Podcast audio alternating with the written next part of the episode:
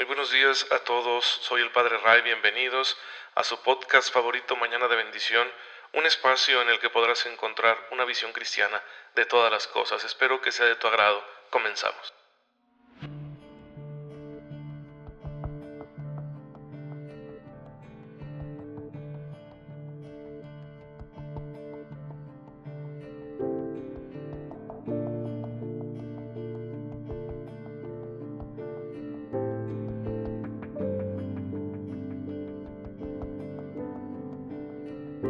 Muy feliz viernes, queridos hermanos, tengan todos y cada uno de ustedes.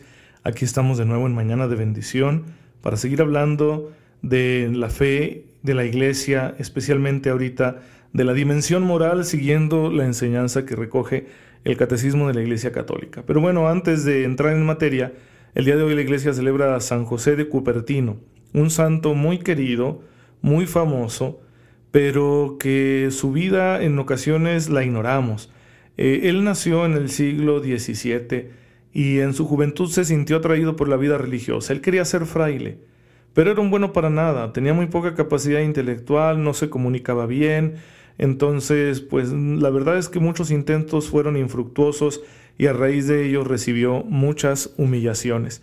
Sin embargo, su perseverancia y su buena intención le valieron frutos, así que llegó a ser fraile, eh, batalló muchísimo para completar su formación, pero por fin lo consiguió. Y esas deficiencias que tenía respecto a situaciones de estudio, situaciones de formación académica, las suplía mucho con su penitencia y su oración para salvar a las almas. Como que él era consciente de que no era un buen predicador, no era un buen maestro, y bueno, pues buscaba eh, con su vida de sacrificio, con su vida de entrega, de ascesis, buscaba ganarse a las almas y ser un ejemplo de fraile franciscano y lo consiguió tanto que el Señor le concedió múltiples gracias, muchos milagros sobró, los relatos son extraordinarios, no sabemos qué tan fantasiosos puedan ser porque la verdad es que se le atribuyen muchísimos hechos extraordinarios y hasta que llegó a volar, ¿sí? Pues bien, el asunto es que finalizando el siglo XVII, su fama se había extendido y fue canonizado y ahora eh, lo celebramos como San José de Cupertino. En fin, hermanos, cuando uno persevera con la gracia de Dios, todo es posible. Y este buen muchacho, a pesar de sus limitaciones, vio realizada su aspiración no solo de ser fraile, sino ante todo de ser santo. Y tú y yo también estamos en camino de santidad. Así que el Señor está de nuestro lado para que podamos alcanzarla Claro que se va a tomar tiempo y claro que tendremos que eh, ser conscientes de que tenemos muchas limitaciones, pues con todo y esas limitaciones y defectos, el Señor puede hacer de nosotros grandes santos, como San José de Cupertino, y a obrar a través de nosotros hechos admirables, porque así es la gracia de Dios, es abundante y es poderosa. Sin embargo, si tú y yo no nos abrimos a la gracia, si tú y yo seguimos manejándonos en este mundo con criterios demasiado humanos, demasiado carnales, o mejor dicho, demasiado egoístas, demasiado soberbios, criterios de autosuficiencia o criterios de desesperación, de que no, yo no voy a cambiar porque todo está muy mal en este mundo, ya ves cómo están las cosas. Bueno, así no consigue uno nada. Así que para ser santos es necesario tener disposiciones que nos ayuden a aprovechar la gracia de Dios, disposiciones internas, ¿sí? Que básicamente son dos, son las que Jesús nos pide cuando nos dice, aprendan de mí que soy manso y humilde de corazón. Nos está indicando cuáles son las dos mejores disposiciones que el alma puede tener para recibir con fruto la gracia de Dios. Son humildad y mansedumbre. La humildad es saber que yo no soy Dios, que tengo mis límites, que hay cosas que no sé, hay cosas que no puedo y que por lo tanto dependo de Él. Esa es la humildad. Claro que también implica un justo reconocimiento de cosas que puedo hacer por mí mismo, porque bueno, bendito sea Dios, Él me ha permitido tener esta u otra capacidad. El asunto es que hay cosas que sí puedo hacer por mí mismo. Es decir, el humilde no es el que dice, ah, yo soy un, inútil siervo, no sirvo para nada. No, no, no. Sí, eso no es humildad, eso, no es, eso es falsa modestia. Pero la verdadera humildad, claro que implica reconocer que tengo muchos límites y que por lo tanto necesito siempre de Dios. Y la mansedumbre. La mansedumbre es esa capacidad de dejarse guiar, esa capacidad de dejarse conducir por el Señor que es nuestro pastor. También es muy importante porque si somos rebeldes, si no aprendemos de lo que nos va pasando, pues nunca vamos a abrirnos a una acción más eficaz de la gracia que nos santifique, sino que siempre vamos a estar atrapados en nuestra obstinación pecaminosa. Así que, hermanos, cultivemos tanto la humildad como la mansedumbre. Pues bien, claro que todo santo se esfuerza por cumplir los mandamientos de la manera más fiel posible, incluyendo el primero, que es amar a Dios sobre todas las cosas. Y es lo que estamos estudiando aquí en Mañana de Bendición, siguiendo la enseñanza del catecismo. Ya dijimos algunas cosas que se derivan de este primer mandamiento, como la adoración. Y hemos hablado de cuáles son las actitudes que debemos tener para adorar a Dios. Bueno, la adoración es un acto supremo, sí, de reconocimiento de la grandeza de Dios, que solo le atribuimos a Él. Es glorificar a Dios porque es Dios, sí, y es el único. Es el único Dios, es nuestro único Salvador, es nuestro Creador, etc. Es la alabanza que hacemos como cristianos, como católicos, a la Santísima Trinidad, el Padre, el Hijo y el Espíritu Santo. Pero de aquí se deriva la oración. El, el adorador no puede mantenerse adorando si no ora. Orar es conversar, orar es hablar. ¿Con quién en este caso? Con Dios. ¿Sí? Es hablar pero con fe. Hablar con Dios con fe, con esperanza y con amor es indispensable para obedecer los mandamientos de Dios llevar una vida de oración. Como dice nuestro mismo Señor Jesucristo en Lucas 18.1, es necesario orar siempre sin desfallecer. ¿Sí? Orar siempre sin desfallecer. Y para que la oración sea fructuosa en tu vida, en la mía, para que la oración nos lleve a una participación cada vez más, más grande en la gloria de Dios, necesita tener ciertas características. La primera de ellas es que sea constante. ¿sí? Daña mucho cualquier relación cuando la comunicación es inconstante. Genera muchos problemas. ¿Cuántas parejas, cuántos matrimonios, cuántas familias tienen problemas serios, ¿verdad? Para convivir, para quererse, porque no saben tener una buena comunicación.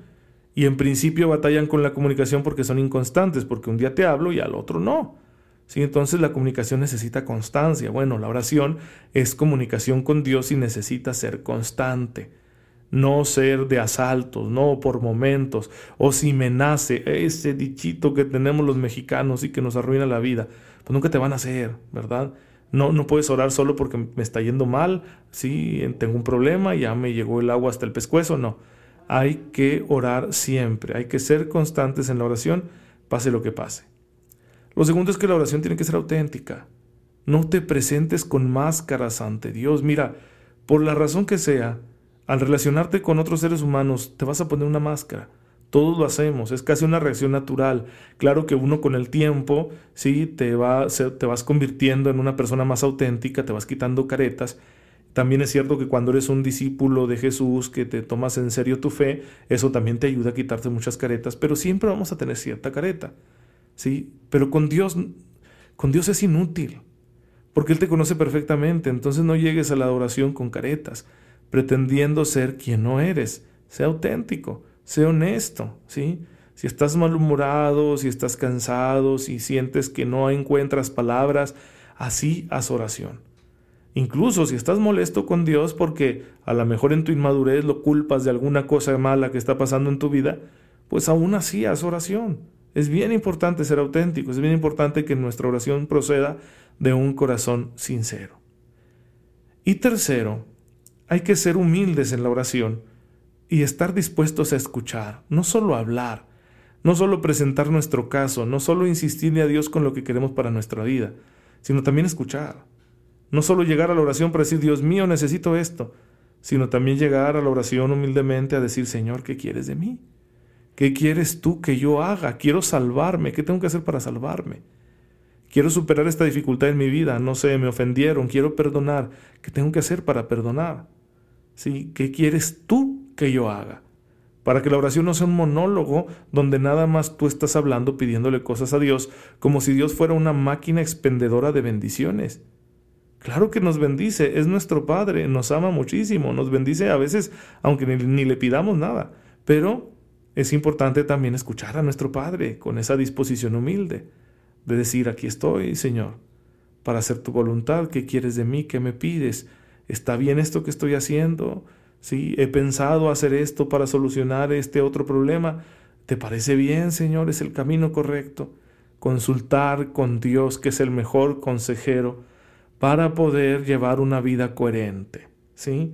Una vida fiel, una vida santa. Porque ese es el fruto último de la oración. A veces pensamos que la oración es para solucionar un problema. Por supuesto, porque la oración hace que los dones del Espíritu Santo se desarrollen y eso nos va a ayudar a resolver los problemas. Pero el fin último de la oración es que crezca mi amor por Dios. La oración es para estar con Él, más que para solucionar cualquier cosa o para obtener algún don, todo eso es secundario. Lo principal de la oración, el principal fin, propósito de la oración es estar con Dios, que se acreciente nuestro amor con Él, que se consolide nuestra relación con Él, porque saben, lo único eterno, hermanos, es la relación con Él. Todo lo demás es pasajero todos los bienes de este mundo, todas las experiencias de este mundo, todas las, incluso los problemas, ¿sí? los sufrimientos que a veces nos desesperan a ti y a mí, todo eso es pasajero, hermanos, la pandemia es pasajera, la crisis económica es pasajera, ¿sí? el político tal o cual que tengamos de gobernante es pasajero, tus pecados y los míos son pasajeros, lo único eterno es la relación con Dios. Por eso nuestra prioridad tiene que ser Él. Así que como un segundo aspecto que se deriva de nuestra obligación a cumplir el primer mandamiento es la oración. Hablábamos de la adoración y ahora hablamos de la oración. Mañana no se pierdan, mañana de bendición, porque estaremos hablando del sacrificio, que también es muy importante.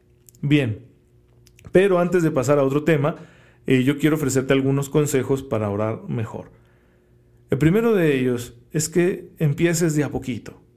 ¿Sí? La, relación con cualquier persona empieza a forjarse paulatinamente.